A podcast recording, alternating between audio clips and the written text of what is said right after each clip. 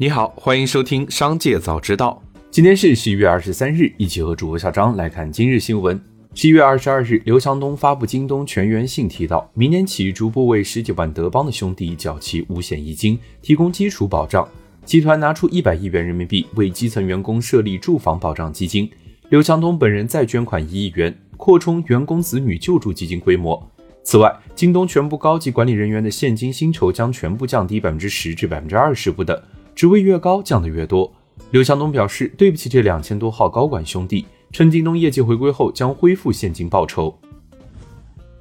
环球数据显示，中国企业为卡塔尔世界杯赞助了十三点九五亿美元，超过了美国企业投入的十一亿美元，总赞助额位列全球第一。据不完全统计，有二十三家中国企业通过赛事赞助、签约足球队和足球明星、媒体合作等形式参与此次世界杯。万达集团和国际足联签下十五年、投入八点五亿美元的赞助协议，该承诺涵盖二零一六年至二零三零年的所有世界杯赛事。紧接着，再让我们一起来关注企业消息。十一月二十一日下午，威马汽车 CEO 沈辉发布全员内部信，称为了应对资金压力，将通过一系列财务措施降低运营成本。包括 M 四级以上级别管理者主动降薪，发放百分之五十基本工资；其他员工发放百分之七十基本工资，取消年终奖等奖金，暂停发放购车补贴等。有威马员工表示，邮箱里确实收到过这封内部信。据辉屯数据，十一月二十一日晚，麻六记直播间销售额暴涨，较近期平均直播销售额上涨了百分之五百，直播观看人数为一百二十四万。近日，汪小菲与前妻大 S 的网络骂战引发网友热议。随后，汪小菲母亲张兰在直播间回应换床垫事件，由此引发大批网友进入直播间观战。张兰即便是发表看法，都不忘在一旁露出麻六记的产品，这波明星效应算是彻底被玩明白了。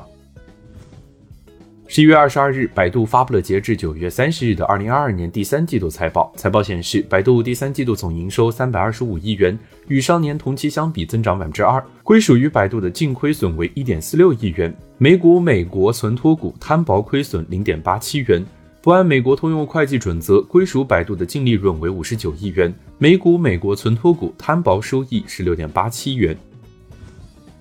成都一影城宣布提供午休服务，引发热议。该影院负责人陈女士表示，影院附近写字楼挺多，硬件条件也可以，想拿出较为舒服的影厅做午休。此举也是想为影院增加一些收入。热度起来后，咨询的不少，但首日到场的顾客仅两人。近日，蜂巢能源科创板 IPO 获受理。据悉，此次蜂巢能源拟融资一百五十亿元，对应估值为六百亿元。蜂巢能源脱胎于长城汽车，背后知名投资机构云集，包括国家科技成果转化引导基金子基金、常州创业投资、碧桂园创投、深创投、建信投资、IDG、三一重工、小米集团等。蜂巢能源为专业锂离子电池系统提供商，专注于新能源汽车动力电池及储能电池系统的研发、生产和销售。据台媒报道，台积电三纳米代工价突破两万美元，下游成本大幅拉升，下代 iPhone 售价或再涨。作为台积电第一大客户的苹果，将于二零二三年发布的 iPhone 十五系列所搭载的 A 十七芯片，采用台积电的 N 三 E 制称。业内预期，由于台积电代工价较高，iPhone 十五系列是将调涨，且涨幅恐怕偏大。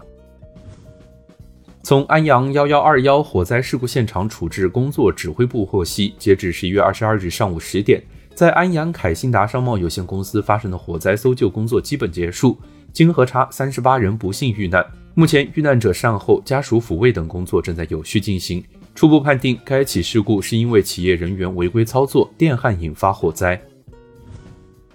十一月二十二日，华夏幸福公告，其子公司在中国境内发行的美元债券目前存续总额为四十九点六亿美元。目前持有境外美元债券本金总额超过百分之五十的持有人已签署境外重组支持协议。华夏幸福方面表示，希望在今年年底前境外美元债的重组能有最终结果，涉及金额大约四百亿元人民币左右。整体的债务重组计划确实没有那么快，剩下的都是硬骨头，所以推进相对缓慢。最后，再让我们一起来关注产业消息。人民银行、银保监会联合召开全国性商业银行信贷工作座谈会。近期，央行拟发布保交楼贷款支持计划，至二零二三年三月三十一日前，央行向商业银行提供两千亿元免息再贷款，支持商业银行提供配套资金用于支持保交楼，闭环运行专款专用。证监会主席易会满二十一日在二零二二金融街论坛年会上指出，上市公司，尤其是国有上市公司，要练好内功，让市场更好地认识企业内在价值。此外，专家表示，国有企业是国民经济的重要支柱，而当前央企上市公司市盈率不足八倍。为近十年以来最低水平，显著低于 A 股总体水平的十四倍。要加快完善契合各类型企业，特别是国有企业特点的估值方法，扭转当前国有企业在资本市场大幅折价的趋势。以上就是今天新闻的全部内容，感谢收听，让我们明天再会。